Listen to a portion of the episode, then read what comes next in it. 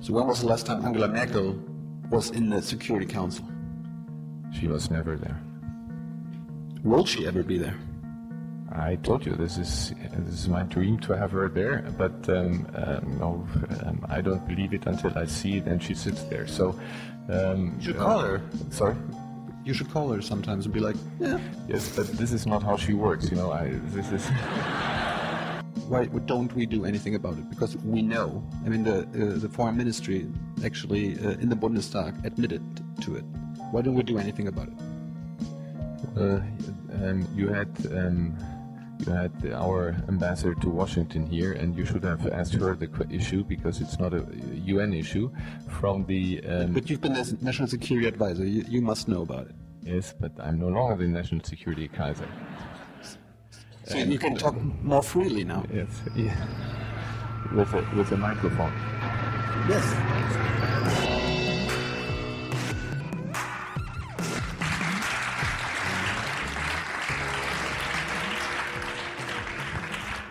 Thank you very much. Welcome, Christoph Heusgen, to Harvard, and uh, thanks, guys, for having us. Um, I usually my program, program is called Young and Naive, and we uh, talk in an informal voice. I'm going to call you Christoph. You can call me Tilo. Whenever you have questions, maybe at the end, you can call us by our first names. Hey Leute, kurz dahin was von mir. Jung und Naiv gibt es nur durch eure Unterstützung. Wir sind nicht kommerziell, wir machen keine Werbung, wir sind hier nicht staatlich gefördert, wir bekommen keine Förderprogramme von irgendwem. Es gibt uns nur wegen euch. Und äh, damit das so bleibt, bitten wir euch um finanzielle Unterstützung, zum Beispiel per Überweisung oder PayPal. Und jetzt geht's weiter. Joseph, how, how long have you been the ambassador to the UN now? I've been uh, ambassador now for almost exactly a year. And uh, to live in New York is something special, and uh, to live at these uh, times uh, with the UN is also something special. And what have you done before? Um, well, I'm pretty old. Where do you want to start? Well, I, I, know that you um, joined Angela Merkel when, when she became the, the chancellor in 2005, and you became her national security advisor. Was that after she wanted to join George Bush in invading Iraq? It was afterwards, right? Or were you part of, the, of her strategy there? Well, um, um, I know I don't know if you were born yet, but this was in the early.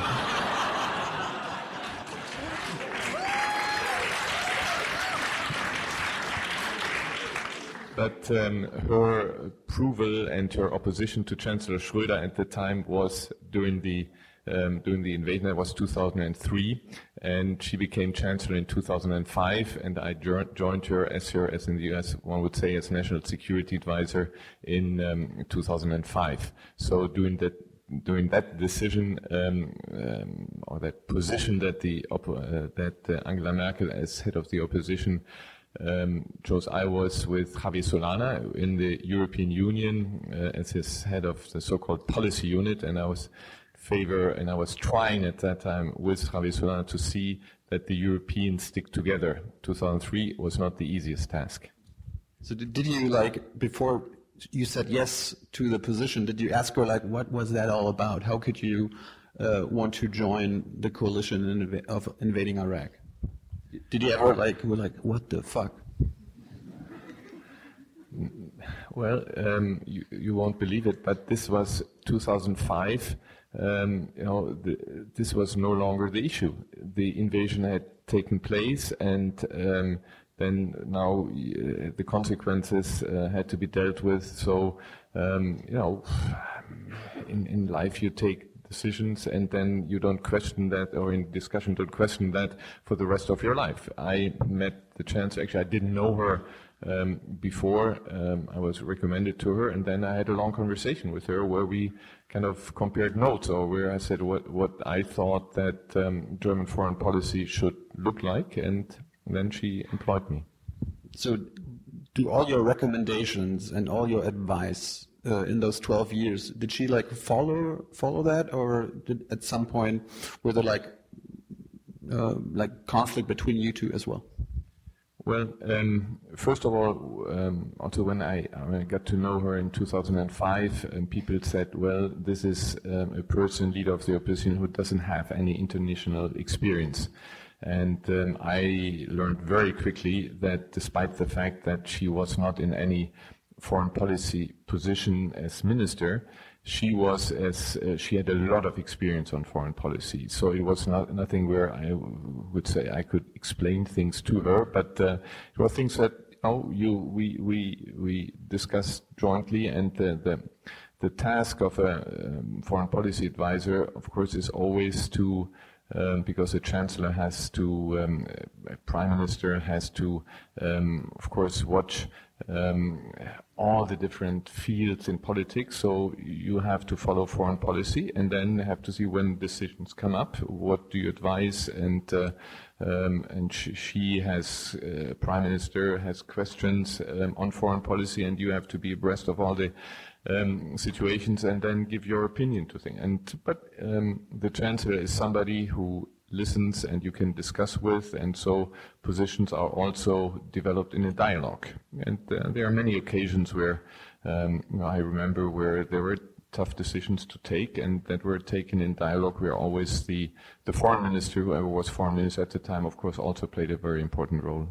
What would you say was the uh, most difficult decision that you had to make on a foreign policy basis?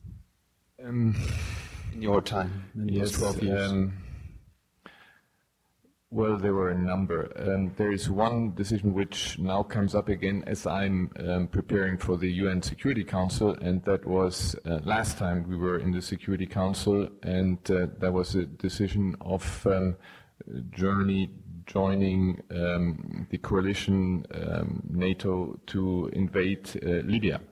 Um, after um, Gaddafi was um, committing serious humanitarian crimes, and there was um, the danger of um, major attacks on civil society, civil uh, civilians, and the decision when um, President Sarkozy was very much in favor, Cameron in favor, President Obama had changed his mind and was in favor, and then we were there. Again, where do how do we vote in the Security Council? That was one of the most difficult decisions that um, there were to take, and I still remember, still have it in front of my eyes in the office of the Chancellor when we discussed what what to do. I remember Westerwelle, like he uh, didn't vote yes. So, like seven years later, was that the right choice? Um, you know, it's. Um, I would say, of course, um, not of course, but I would say it was the right decision. But it, until today, um, I have to say it's, it's a very difficult decision because um, we are part of an alliance, and um, when the major partner in the alliance say, "Okay, we want, we think we need to go in there," um, it's very tough then to say in lines which you rely on, then to say no, uh, we are against it. Um, so, uh, seen therefore until today, this is, um, you know, I think on substance we were right because um, what the chancellor said at this occasion is says yes we can go in there. I mean we all remember Iraq, we can go in there, but respice finem. What is going to happen afterwards? And today everybody says yes, Germany was right, but I still, you know, I don't have a feeling that yes uh, we did the right thing. I still think it was very tough because we voted against France, Britain, UK at that time. So it's not easy, and there is never black and white. So it's quite interesting. Like uh, in 2002, 2003, Germany was part of the Security Council. That's when the Iraq invasion uh, started, and we were the ones that said no. Uh, then next time we were part of the uh, of the uh, Security Council, there was Libya. Do you foresee another invasion that we have to say no to? Well, um, please say no. um, you never know uh, what what comes up, and this is you know this makes the job interesting. Um, so um, no, what I um, you know I, I, told you that before I joined the chancellor, I was working actually for five six years with Javier Solana building European foreign policy, and um, I go now into the Security Council um, with the firm conviction and determination that we have to try everything to keep the Europeans in the Security Council together because um, and um, um, this is then of course demonstrated in votes in difficult votes. But I think in this in these days where multilateralism is under attack and and you said before the Security Council is not functioning um, always very well where I have to say in brackets um, during the Cold War, it also didn't function, so it's nothing new. But um, at this time, I think it's very important that we Europeans stick together. So this will be one of the most important objectives for me. For we will be five countries at least until April, then maybe only four. But we have, um, with France, Poland, Belgium, and Germany, plus UK, five countries, and uh, this is my my goal that we see in the Security Council that five votes are always on the same line. So um, strengthen the European voice, um, which also means that I hope a situation as we had in, on, on Libya or as we had then um, um 16 years ago on, um, or 17 years ago on Iraq, where Europe was divided, doesn't occur again. So is the is being the ambassador to the UN is that the most important ambassador position in the German government? Like, is it more important than the German ambassador to the US or to China or to Russia?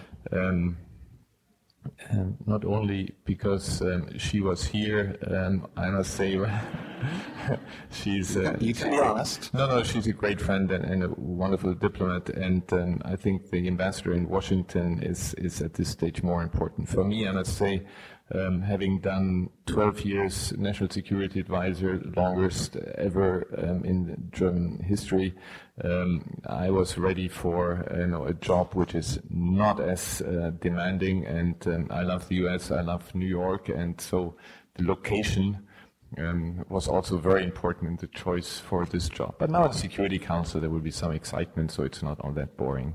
So, so whenever there's a Security Council session, you will usually be the one that is representing Germany and not like Heiko Maas? Or can Heiko Maas always be, be like, Christoph, I'm coming in, let me do that? No. Um, when we are in the Security Council, um, there is, um, you know, this um, sign um, Germany, and the Germans decide who sits behind that. I have an interest to have the foreign minister there.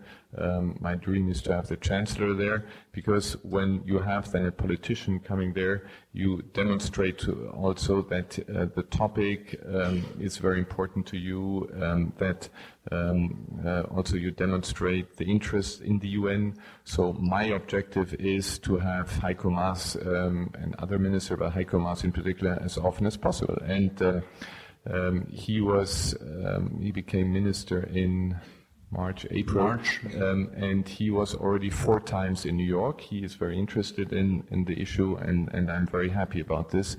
Also, when he comes, um, then also other countries would say, okay, Germany is there with the ministers, so other ministers come, which also gives the sign that the UN, the Security Council, is, is important. So when was the last time Angela Merkel was in the Security Council? She was never there. Will she ever be there?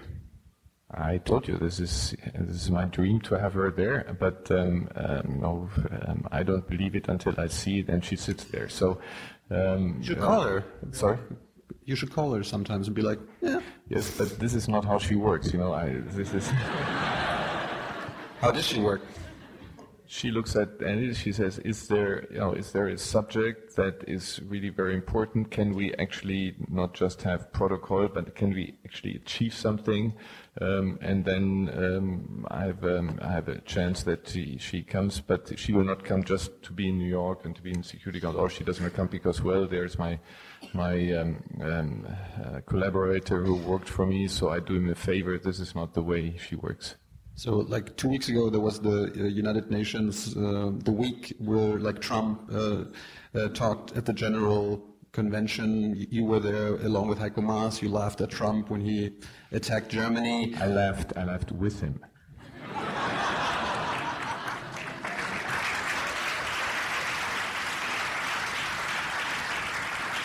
It kind of looked like you laughed at him as well this is this is a lot also. I mean, you're from the media. This is a lot about perception.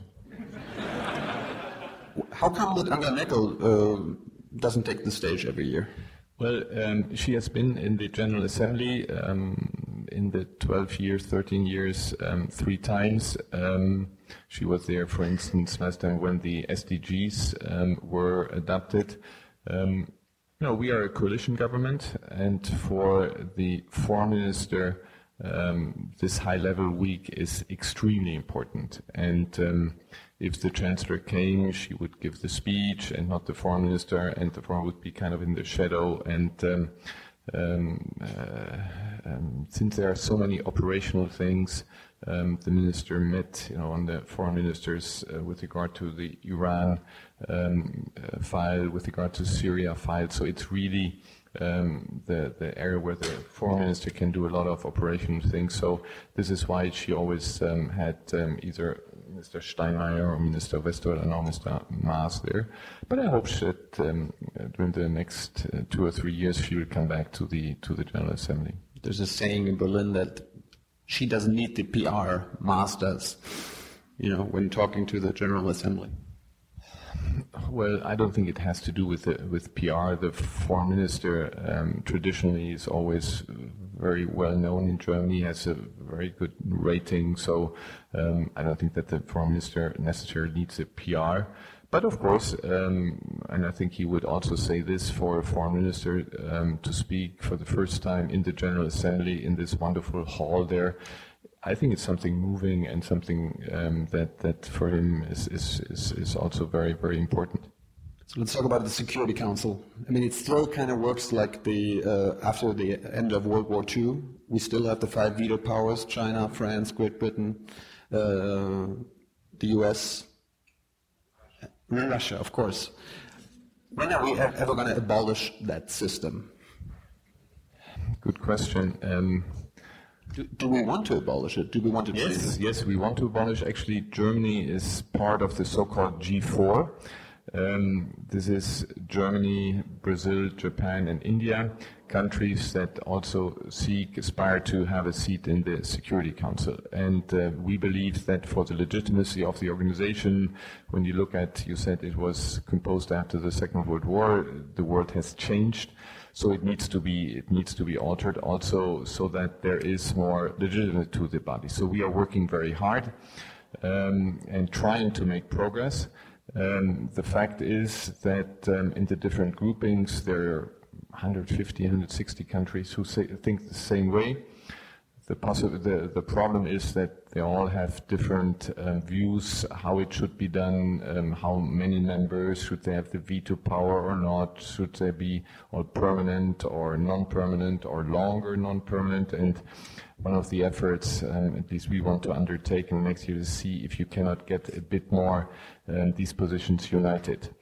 You, the, the P5, at least the, the P3 are um, US, um, Russia, um, China are not very eager because, of course, when you are in a privileged situation, you don't want to change, you want to change it. Particularly, I found this out since I'm here that our Chinese friends are um, uh, very much against the change.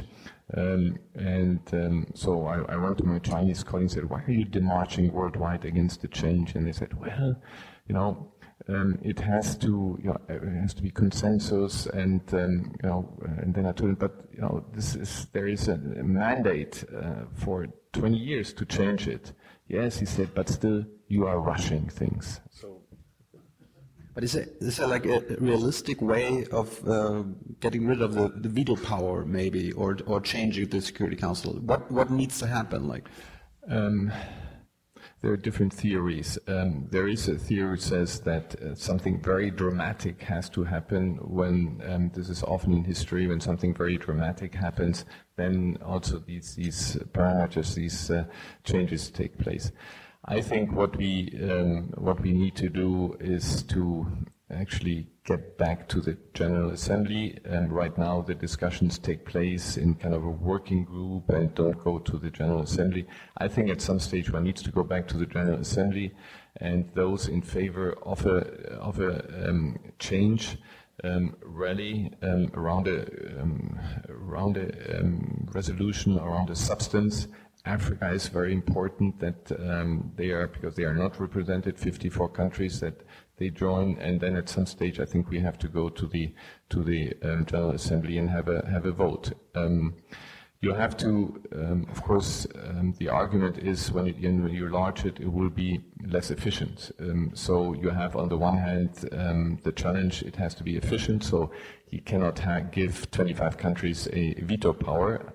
Um, on the other hand, it has to be representative. So um, this is a bit the dilemma you are in. I think one should um, uh, not have too many additional veto um, countries, um, but it has to be more representational. There is, for instance, the Africans, and this is also something one could think about. The Africans say they want to have for their members a veto power, but they say a member in the Security Council, a permanent, um, who has um, the veto right, will only exercise the veto when the African Union as such um, is in favor, so that you have then the African Union actually voting. And this is, come back to what, what I said earlier, this is, by the way, in the German coalition agreement that we go also into the direction of an EU seat, so that the countries in the Security Council commit to represent EU positions.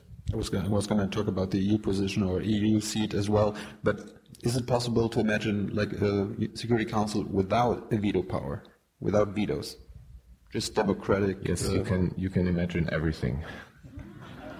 That's not realistic. But with the Russians, Chinese, and Americans. I um, I don't see that um, uh, the veto power is is given up. So how about, uh, I mean, the French have a veto power as well. Why, does, why don't the French and German make a pact and uh, turn the French veto power into a European veto power? Um, you don't need to talk to me about this. Is, uh, does Merkel talk with Macron and uh, like offer a deal? Okay, we, we do more on the euro crisis. What do you want? And you give us part of your seat in the UN. That's a good proposal. Um, we um, we do do a lot together. Um, my um, German, um, the, the, my French colleague and I, we published a month ago or five weeks ago a joint article in the Financial Times where we said that Germany coming in the Security Council that we will work um, closely together we will have a, the presidency in the Security Council in March, France, in April, Germany, and we have agreed that we do a German-French two-month presidency. So we also um, um, uh, on the substance work together, and the themes that we will bring to the Security Council this month will be coordinated between us. We had a German colleague in the French mission um, learning.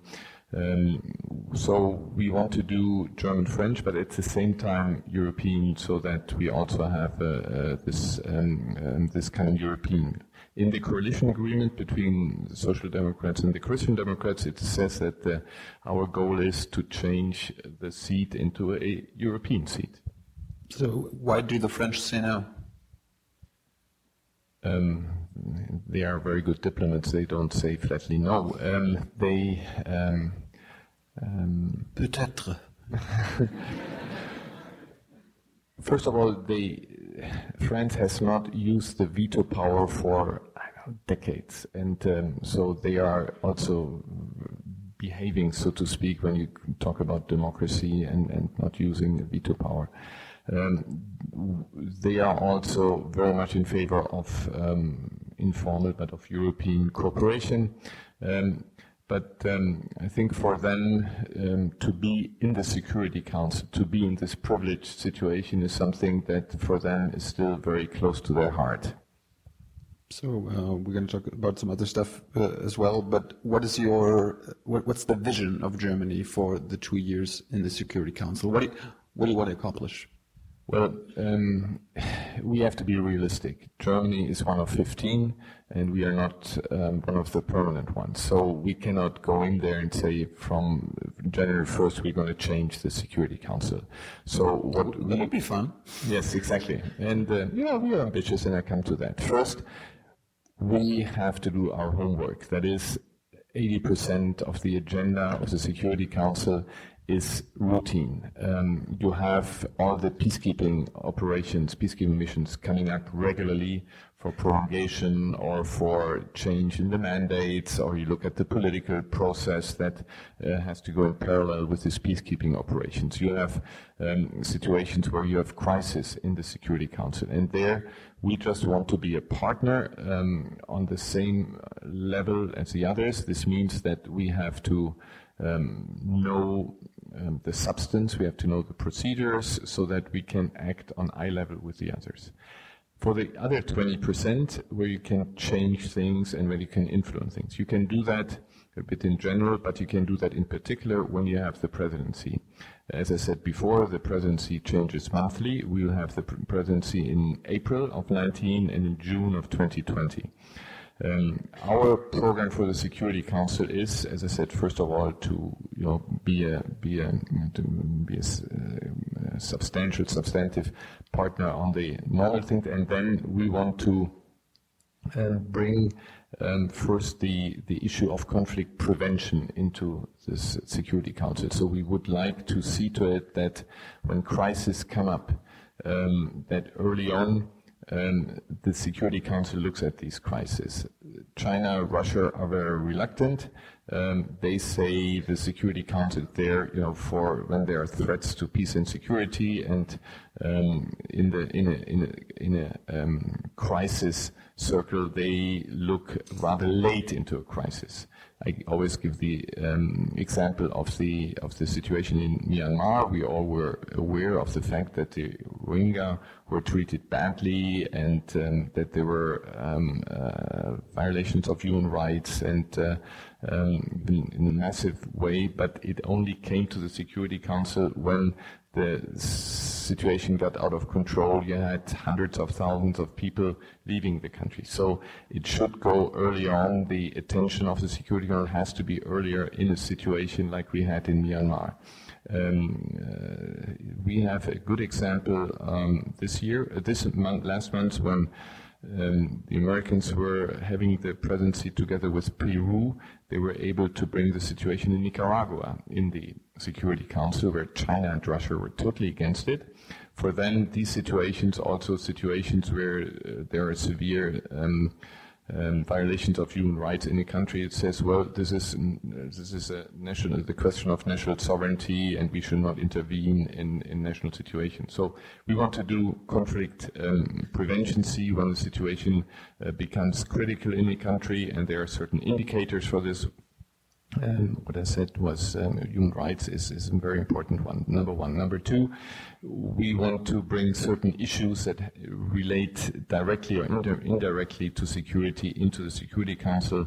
Um, um, for our first presidency in April, we want to have um, the issue of women um, in the Security Council seen from two aspects. One aspect is sexual violence against women, which is actually when you look at the Rohingya, when you look at South Sudan, when you look at Iraq, always even an instrument of conflict. Um, and this, we want to bring this um, really on the agenda. And the other one is participation of women in, in, in politics, um, in uh, decision making, in arbitration. Um, and um, in this context, of course, we were extremely happy about the decision of the Nobel Prize Committee to have two um, persons um, from the uh, Yazidis and in Congo who were actually dealing with the issue of, of violence against um, uh, women to have them receive the Nobel Prize, and this encouraged us to go ahead with this topic. Another topic is climate and security.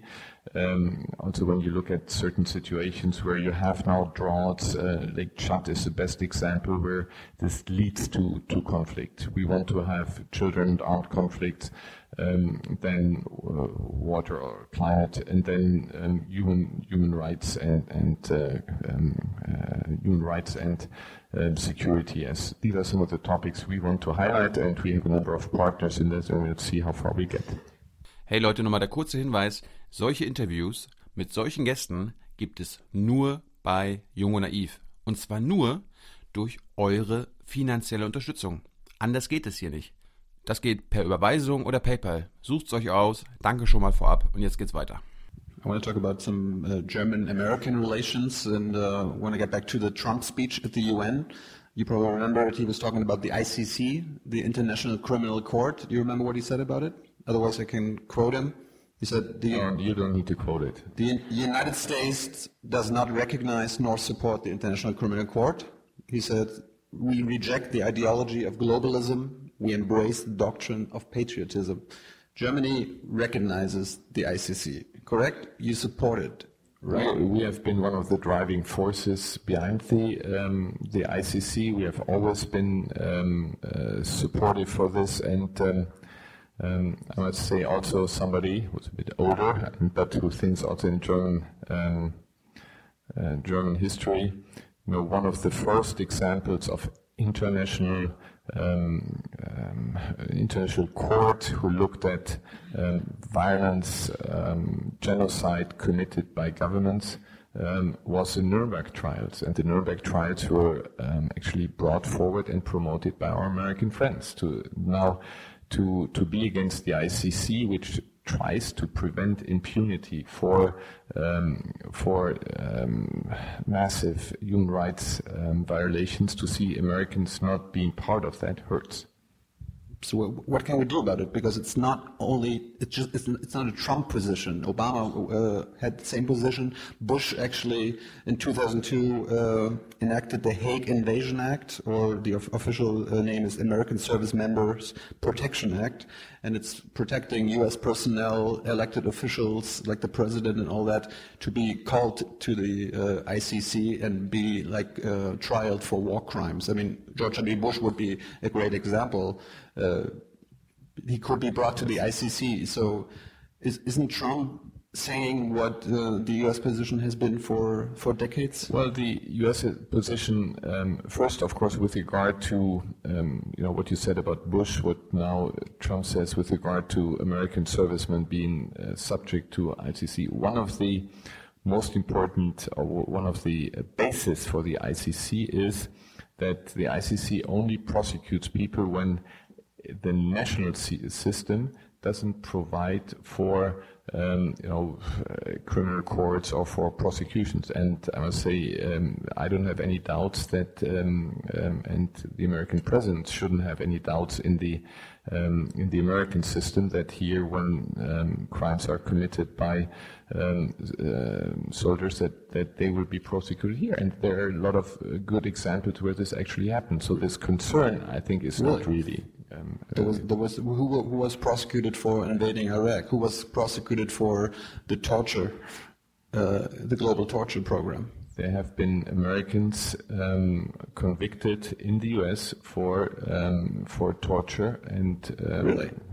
yes, yes. Well, I don't have the names here, but um, there have been um, a number of American servicemen who, um, because of um, because of um, violations, um, of human rights, had uh, were were convicted.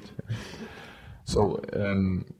And by the way, also um, when it comes to the ICC, um, also within the U.S. administration, the position was not always um, categor- categorically against that, but they also took interest and, and also to a certain degree um, there was support. Actually, the Rome Statute uh, was signed by the U.S. It was not ratified, but this also shows that um, at least parts of um, the U.S. administration in the U.S. is not that there is just one position where um, uh, one position where every uh, that is shared by everybody, but there are some discussions. But like the Hague Invasion Act I was talking about in 2002, it was supported by Democrats as well. Like Clinton voted for it, uh, Biden voted for it. So how can like the, how can the international community make America uh, be part of the ICC? Or can we not make them? Are they above the law? Because that's what Trump is saying. There are laws for thee and laws for us. Um, First, um, the the ICC is um, not uh, is a criminal court, and it's not for um, um, for other political decisions. There you have the ICJ, um, and um, there also during the last week, um, actually, uh, and this I also found very alarming that also with regard to the International Court of Justice, there the Americans are questioning um, their the, the rulings. Um, uh, so this is something which I find indeed alarming. I also want to talk about the respect for international law. Uh, Germany is a big proponent of uh, adhering to international law. Do you think America has become uh, a proponent of adhering to international law under Trump? Well, at least there are there have been clear cases where um, the U.S. has been violating international law, and um, this is something that, of course, we are uh, very um, concerned about. That our American friends are, um, as you quoted the, the the speech of Trump, patriotism versus globalization, and part of globalization, of course, is multilateralism, multilateral rules, and for American friends to leave um, um, the climate, the Paris Agreement, um, not to be part. also this year, one of the most important decisions taken in the UN was the Migration Pact Compact, where only the US and Hungary have not been part for the for the Americans to to leave UNESCO, to leave UNRWA, um, and then also um, during my period here, um, the decision to go uh, to to move the embassy from Tel Aviv to Jerusalem was a clear violation of a binding resolution of the Security Council, and uh, this, of course, is something we are very concerned about. Another example is uh, the Iran deal, leaving the Iran deal. Yeah, I should have mentioned this first, but you already discussed it. I, I understand. But what what can be done about it? I mean, they cannot be above the law. So what, what, what can Germany, what can the Europeans do? Well, what can you do? First, this is actually the thought I, I had when I came in here and saw this old university, Harvard, you know, looking back at a long history. I mean, we are right now in a certain moment, um, and um, you know, you, one cannot and must not, and hopefully we don't have to assume that the present policy, um, this um, um, neglect for multilateralism, will continue from now onwards. Um, I think we should all hope for this country to again recognize the value of multilateralism and.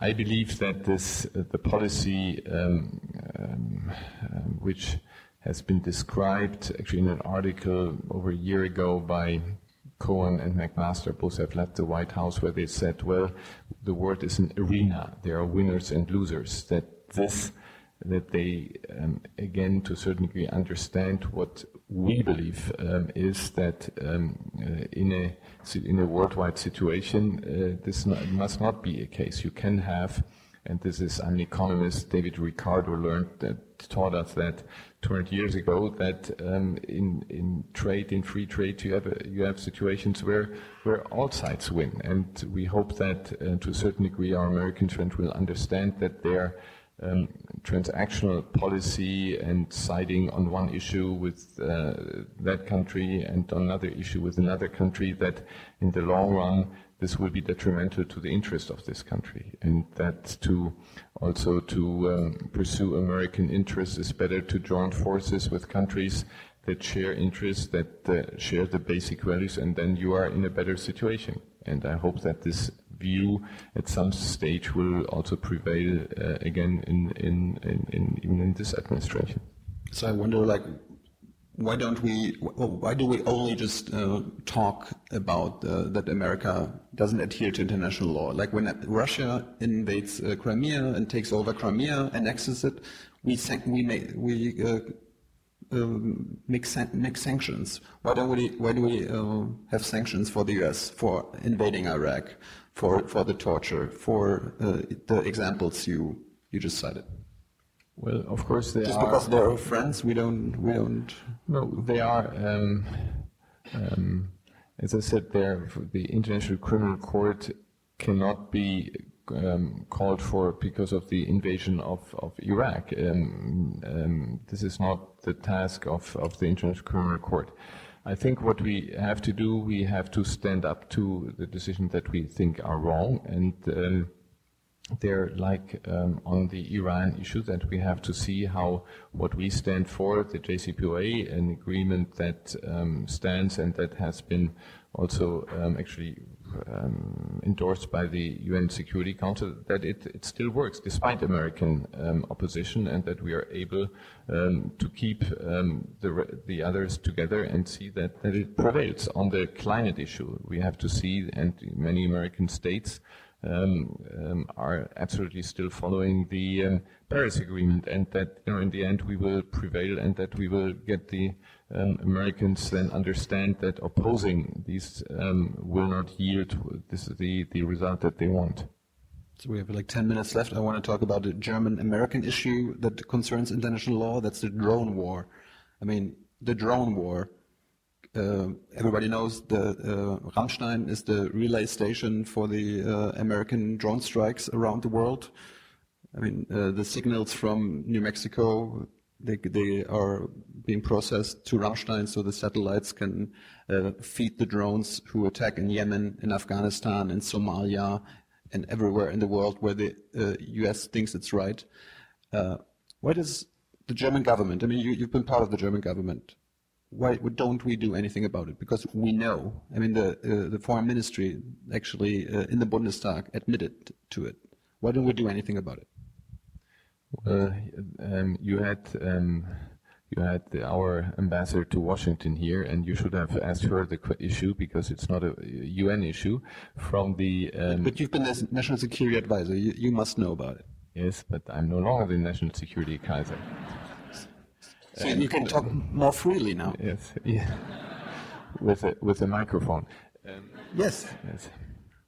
No, we assume um, that um, the U.S um, adheres to international law. Um, uh, we assume that the Americans, when they um, operate from Ramstein, also um, adhere to the agreements that have been um, um, achieved when their stationing there was was concluded and agreed upon. And so on the other hand, and now I come a bit more to the UN, we have, of course, to see in the UN also, how do you deal with um, means of um, warfare um, that are not really in the um, legislation um, of the UN. Um, drones is one thing, I think even more relevant because it has even more consequences is anything, everything on cyber, cyber war and, and what you see worldwide on this. And I think there,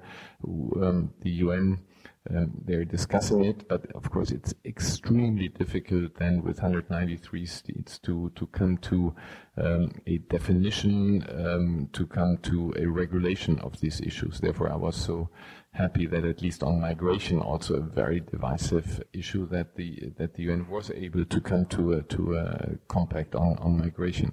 But these issues, drones, cyber cyber issues, are issues that I think need to be need to be regulated. But, but how can we make the Americans stop using Ramstein for the drone war? Um, as I said, this is the the situation in in uh, the the fact that um, the Americans are in Ramstein are the result of a bilateral agreement, and, um, uh, I'm sure the bilateral agreement doesn't state you can drone anywhere in the world. The bilateral agreement says that um, you adhere to the agreement, and you adhere to um, when you work from there, you adhere to international law. So is there any hope that we can change something about it? Because the coalition treaty, it also says we're against drone strikes, illegal drone strikes. So everything is there. Well, I don't think that the um, that the um, this coalition agreement says it that clearly. Um, also, in, in in Germany, there is a discussion um, about the use of drones? And um, the, do you have um, also at NATO this is discussion about the use of, of drones? And uh, um, uh, we are not there yet. There are clear regulations, and I think this is a subject one needs to continue to discuss both domestically, but also within the alliance and also internationally. Okay, the, these, these were my topics. Uh, do you want to do any uh, do a quick Q and A from the audience? Yes, uh, but yeah, you know, we, we stand between um, the program and the and the cocktails there. So uh, I was uh, I was just told uh, we can do a Q and A. Do you want to leave five minutes? So Are there any questions for Christoph Heusgen? All right, ladies first.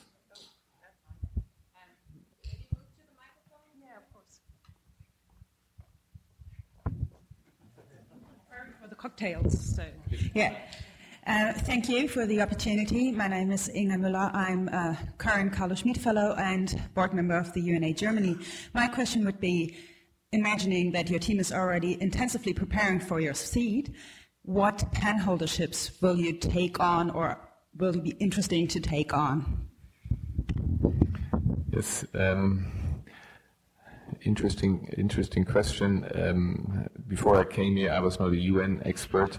Um, I didn't. Um, I didn't know that much about these penholder ships, and um, now I, I learned, uh, tried to learn about this. On penholder ships, there is no written rule about this.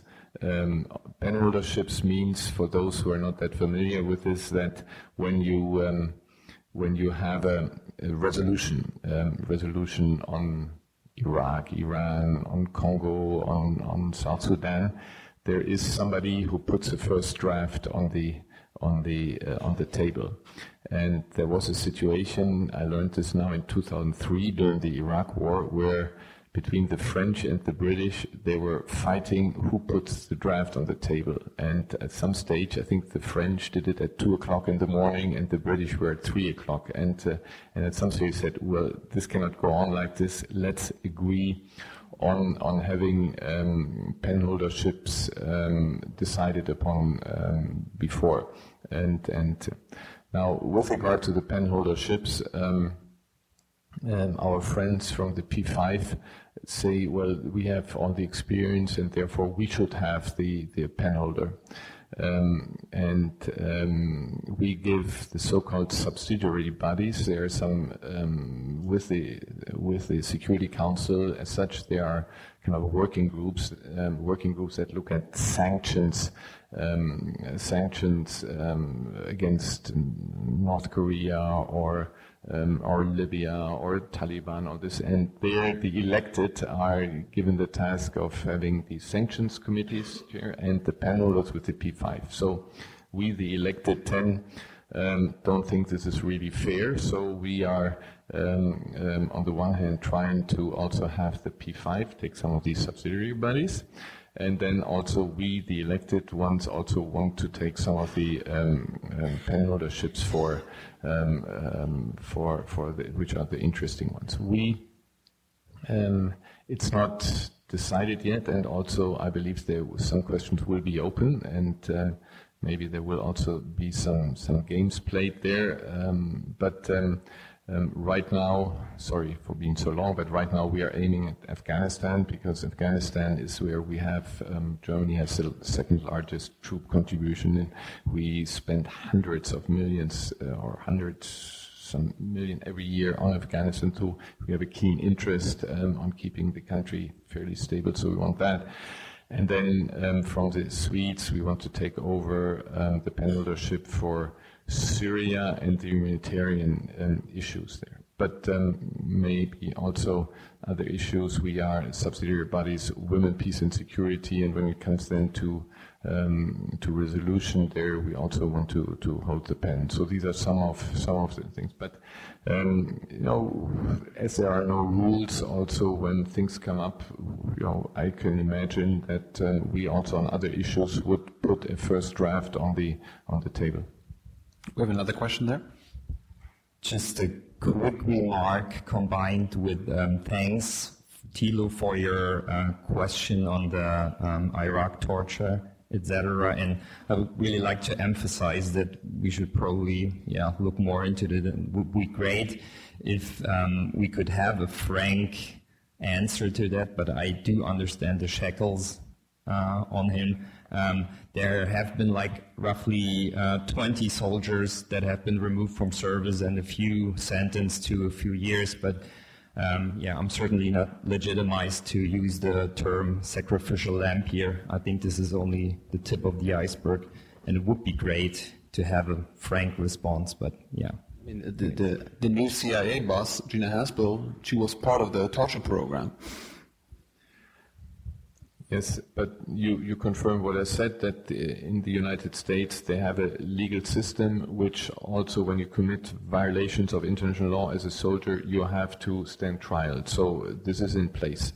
Um, but um, with regard to Abu Ghraib, with regard to, to Guantanamo and others, I don't question that there were, you know, very, very um, um very important and, and um, violations of human rights committed. And this um, this is part of what I said. And we're very concerned that our American friends don't, you know, adhere in some cases to um, what we stand for as Germany. That is, you know, the respect for international law and and multilateral and multilateralism.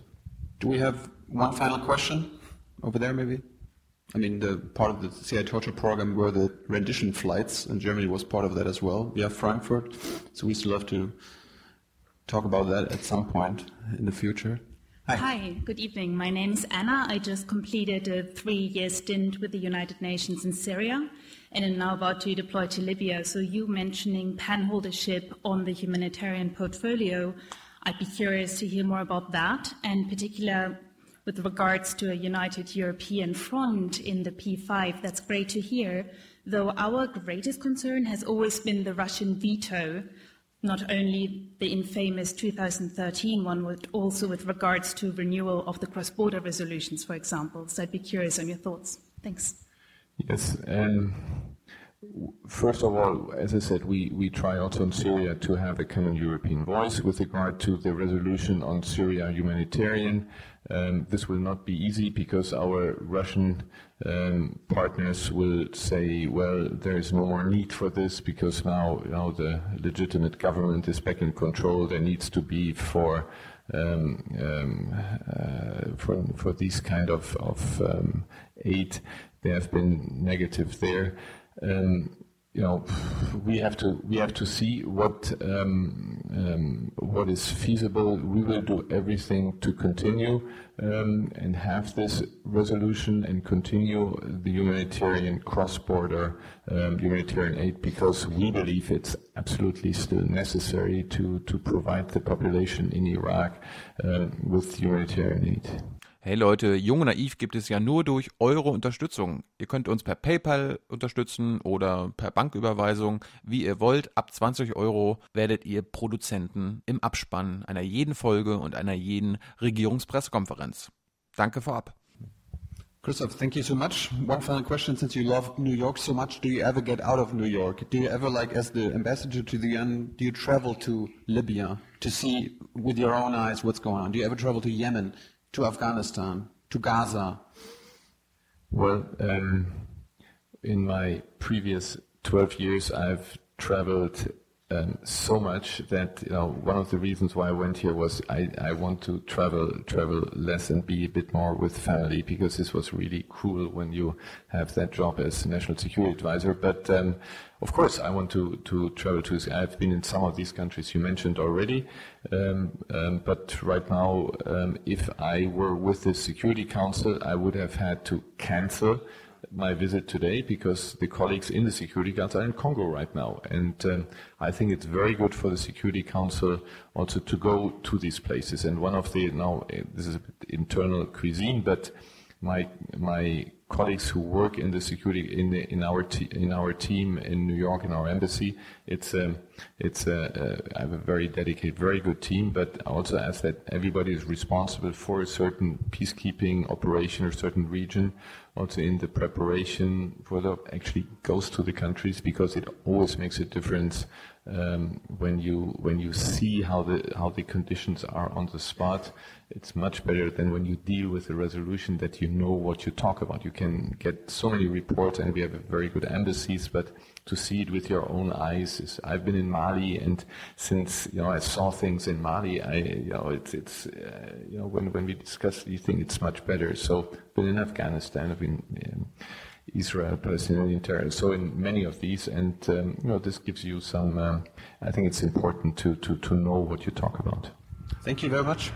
Thank you.